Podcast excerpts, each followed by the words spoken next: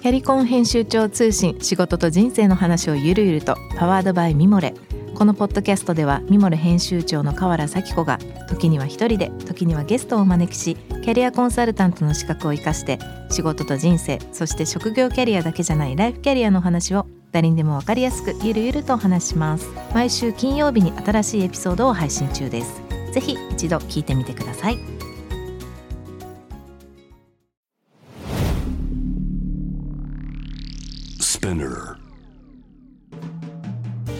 ナビゲーター中道大輔です。Vision to the Future with Forbes Japan このポッドキャストは物事人の魅力を引き出すことで日本のカルチャーの価値を再定義し世界と共有するコミュニティプログラムです。ショートコンテンツ Vision to the Future Stories と題して毎週水曜日金曜日日曜日に Forbes Japan よりピックアップしたニュースをお届けしております。今回は、えー、ゲストトークエピソードにもご参加いただきました川田さんと共にお送りいたします。えー、今日ご紹介するトピックは、えー、2022年11月7日にアップされましたフォーブスの US の方の記事ですね、えー、ジョン・ブランドン氏の、えー、コラムです。まあ最近ホットですね。イーロン・マスクによるツイッター社員大量解雇元 CEO が遺憾の意ということで。まあこのもっとこの記事自体は、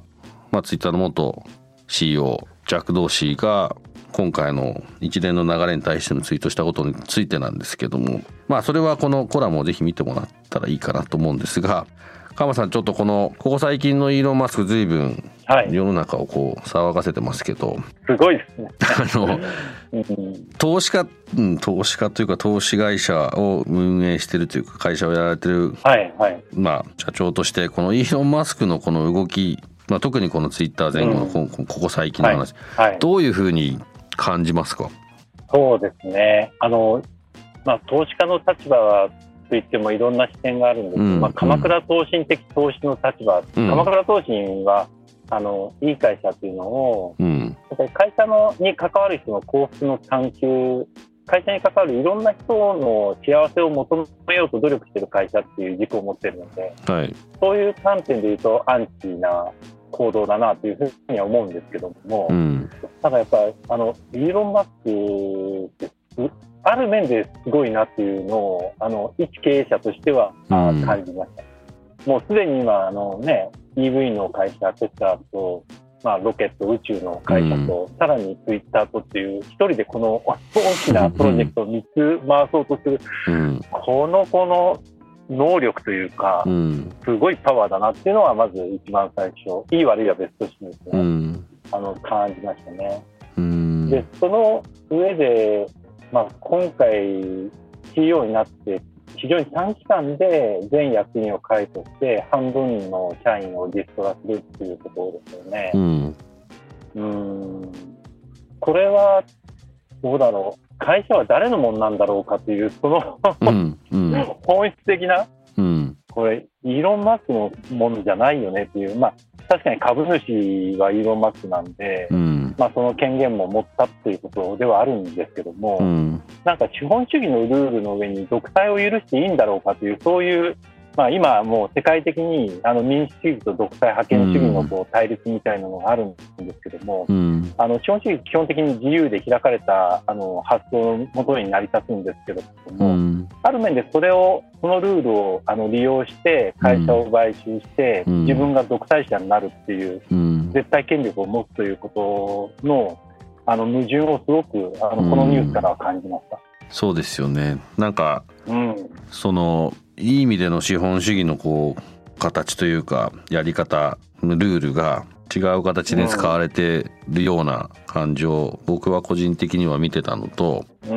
まあ、これ本当か嘘か分かんないですけど、まあ、もし本当にこの記事でいう1日あたり400万ドルの赤字が出してる企業であったとすれば、まあ、それを健全に戻すためにやらなきゃいけないのは当然であると。まあ、なんでこう、まあ、架空のお金なのかは分からんですけど、まあ、赤字ですけど人をとりあえず抱えてしまってだからそれ一回こうきれいに戻すんだっていうようなところはなんかしょうがないのかなっていう部分も思ったり、うん、だそれがすごいスピードだからもしかしたらこうおおってなってんのかなとか。そうですね。だからあの他にどういう選択肢があってこの道を選んだのかっていう、うん、その過程が見えないので、うん、赤字を黒字に変えていくっていうことであれば、うん、おそらく他の時間軸を長くして、うん、あの例えば上場をずっと維持しながら、資金調達をしてやるみたいな方法もあったと思うんですけども、うん、そういう選択肢の中でこれを選んだのかということ、うん、やっぱり人の雇用を守るっていうのは、あの会社経営において非常に重要な責任の一つだと思うので、うん、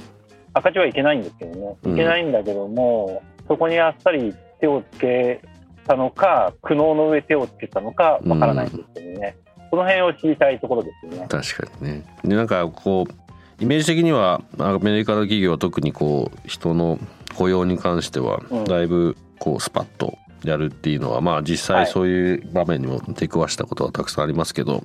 まあそれはね、いいことでもあれば悪いことでもあるというか、まあ日本の、ね、日本の企業にいいこともあると思いますけど。うん、うん、そうですね。だからそこになんかちょっと違う視点なんですけども、うん、あのイーロン・マスクの中でこれが志なのか野望なのかみたいな、うん、うん、どこを目指して今回の判断をしたのかっていうのがすごく長い時間軸の中での志に基づいてやったのか、うん、なんか野心的なものなのかそこら辺りはちょっと、まあ、見えてこないので、うん、もっと深く知りたいなというふうに思います。本人にしかわからない部分でもあるのかもしれないですけど。そうですね。でもそのうち出てきますよね、うん、そういうまあまあ出てくるでしょうね。結果のアウトプットというか、えー、そうですね。でこの結果として、うん、会社のこうなんていうんですかねあの会社の風土とか社員のモチベーションだとか、うん、あの商品サービスのクオリティに必ずこれはもうつながってきますので、うん、そこで進化が問われてくるんだと思うんですよね。いろいろとそれはそれであの多分勝手に追いかけられてくるというかその情報はきっとイーロン・マスク周りは入ってくると思うので見ていきたいなと思います。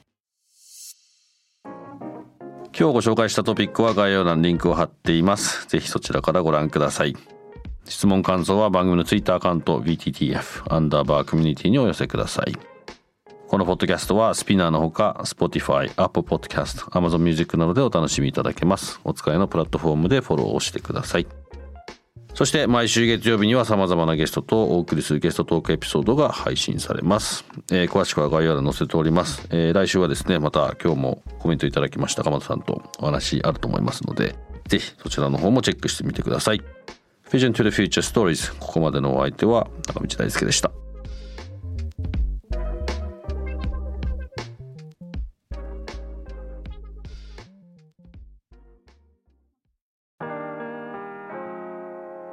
美容家の神崎めぐみと編集者の大森洋子でお届けする雑談ポッドキャストウォンと私のお名前なんての？